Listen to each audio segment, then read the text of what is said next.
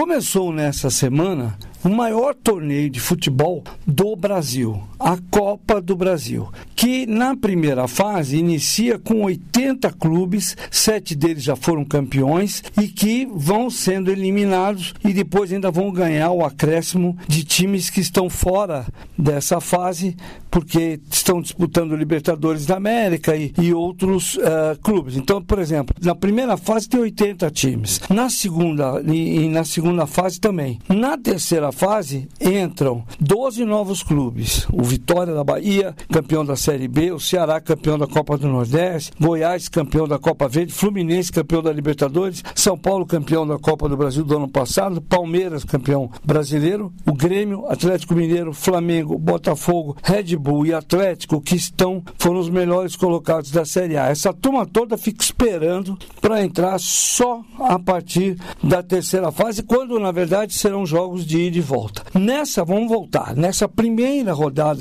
que se iniciou na última quarta, na última terça-feira, nós tivemos envolvidos 40 times. Dos 40 times, quem joga em casa precisa vencer o jogo. O visitante, se empatar ou ganhar, passa, elimina o, o, jogo mandante.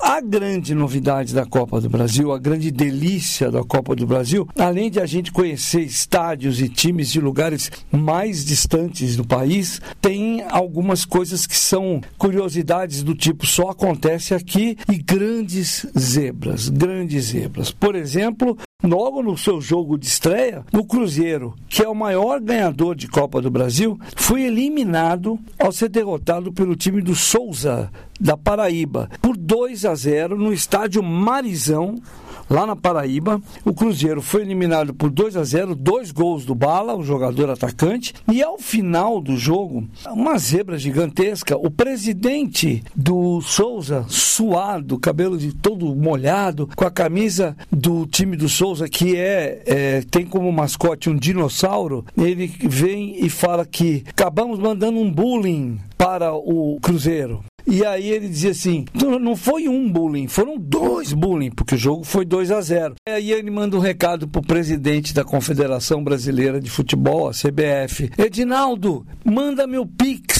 Edinaldo, pode mandar o Pix. O que, que é o Pix? Pix aqui no Brasil é um recurso bancário que, que, que é muito simples, você deposita dinheiro na conta de outras pessoas de uma maneira muito rápida, usando ou o registro que você tem na Receita Federal, enfim, você manda por registro identidade. E aí ele está cobrando do presidente da CBF um prêmiozinho de 1 milhão 470 mil reais se passar pela primeira fase. Então é um dinheirão. Então o presidente está pedindo, acho que ele não viu esse dinheiro, é muito acima da folha de pagamento do Souza. Uma outra história que veio dessa primeira rodada, que é muito curiosa, é que na noite dessa quarta-feira, o Real Noroeste enfrentou o Cuiabá.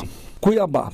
Aliás, enfrentou não, ia enfrentar o Cuiabá na quarta noite no estádio José Olímpio da Rocha. Problema, choveu. Mas choveu muito mas muito. No gramado do time do Espírito Santo, que é o Real Noroeste, ficou uma piscina. Aí se tentou passar rodo no, no gramado para ver se tirava as poças. E quem entrou nesse mutirão, junto com os jogadores do time sub-20 do Noroeste, do Real Noroeste, foi o atacante do Cuiabá, o Daverson, que é um personagem já virando folclórico no futebol brasileiro.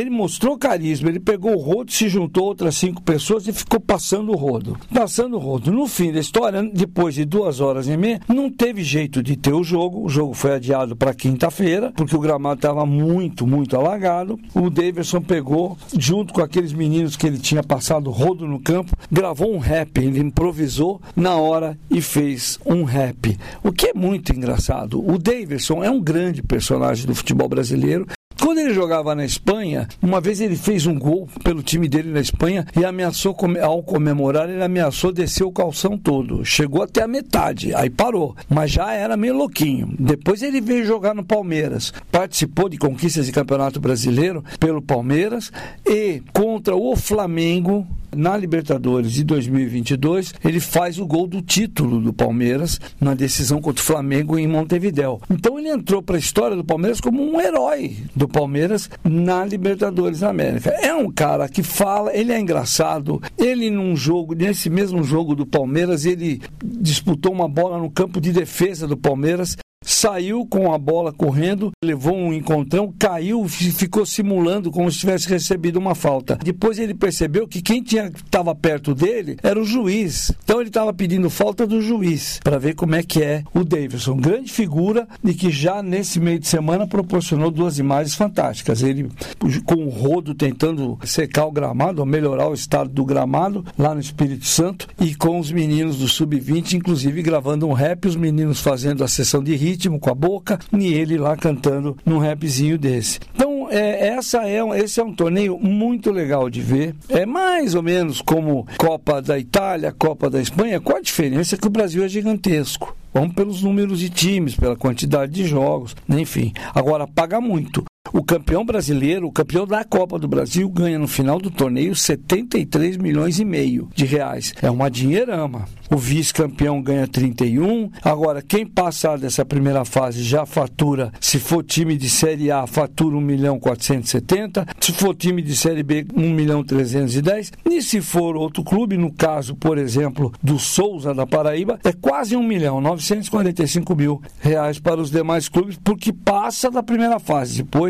vai aumentando se conseguir evoluir. Nessa primeira fase a gente vai ter mais uma rodada, porque na primeira rodada jogaram 40 clubes, 20 jogos. Depois, nessa semana que vem agora, mais 40 clubes vão jogar em mais 20 partidas e aí você termina a primeira fase. Na segunda fase, já são 40 clubes que vão se dividir em 20 confrontos, também em jogo único, mesmo esquema.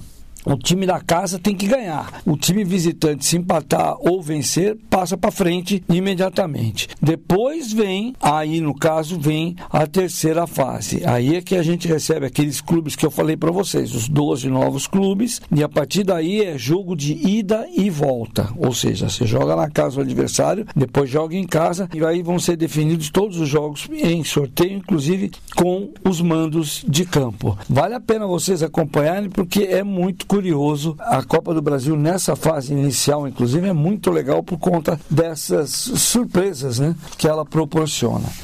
Agora, nós tivemos também um jogo em Recife, em Pernambuco, um jogo pela Copa do Nordeste de Pernambuco entre o Sport Recife e o time do Fortaleza. O jogo terminou empatado em 1 a 1. Depois do jogo, o time do, do Fortaleza tomou banho, saiu do vestiário, foi para o seu ônibus e o ônibus, ainda na porta do estádio, foi atacado por um torcedores que estavam com camisa amarela, que é a camisa da principal torcida organizada do esporte, e eles atiraram tijolos, pedras e, segundo os integrantes do time do Fortaleza, até uma bomba caseira. Resultado: seis jogadores foram lesionados, acabaram machucados: o Tite, o Brites, o João Ricardo, o Sacho, o Dudu e o Escobar. O Escobar precisou fazer uma sutura no rosto, no, na altura da testa, porque foi atingido por uma pedra. O time foi fazer, prestou queixa, foi todo mundo para o hospital. Presidente do esporte, o Yuri Romão, foi até o hospital junto com o CEO do Fortaleza, que é o Marcelo Paz, acompanhou. O caso já foi parar na polícia e a Polícia Civil de Recife, de, de Pernambuco, já está trabalhando para ver se determina. Primeiro, se teve mesmo essa bomba caseira, que os, o, o pessoal do Fortaleza garante que teve, inclusive um jogador com vários estilhaços no braço. Isso ainda vai dar o que falar, a gente vai voltar e vai contar mais para vocês. Mas é isso. Semana que vem, mais notícias do esporte para vocês saberem e ficarem bem informadinhos. Aqui de São Paulo, Luciano Borges para SBS.